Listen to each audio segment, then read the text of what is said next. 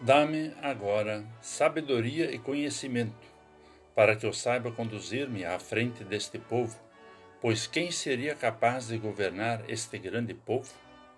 Conforme o livro de 2 Crônicas 1, versículo 10. Olá, querido amigo da Meditação Diária Castelo Forte 2022, dia 3 de setembro. Hoje vou ler o texto de Orlando Mário Conrad, com o título Dá-nos sabedoria. O que é sabedoria? Em geral, os dicionários relacionam sabedoria com conhecimento erudição.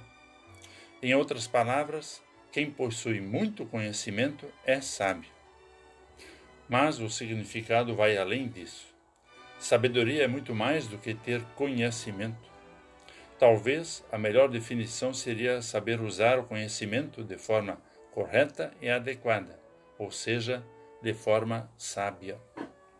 Salomão, ainda muito jovem, recebe a incumbência de governar seu povo. Não era tarefa fácil.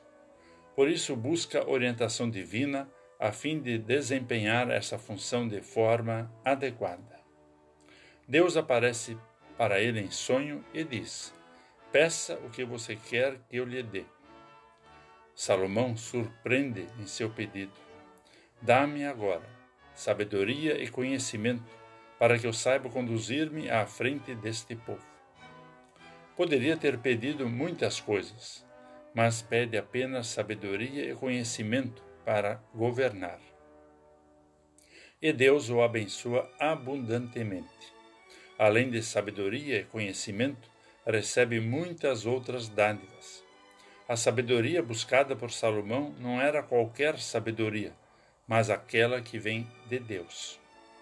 Em nossa vida, nos deparamos com situações que exigem sabedoria, seja para tomar decisões, mas principalmente para conduzir nossa vida da forma mais adequada. Por isso, nosso pedido a Deus também é: dá-nos sabedoria.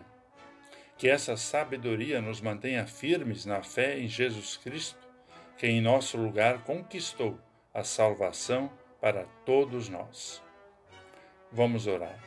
Querido e bondoso Deus, em nossa vida enfrentamos situações que exigem sabedoria.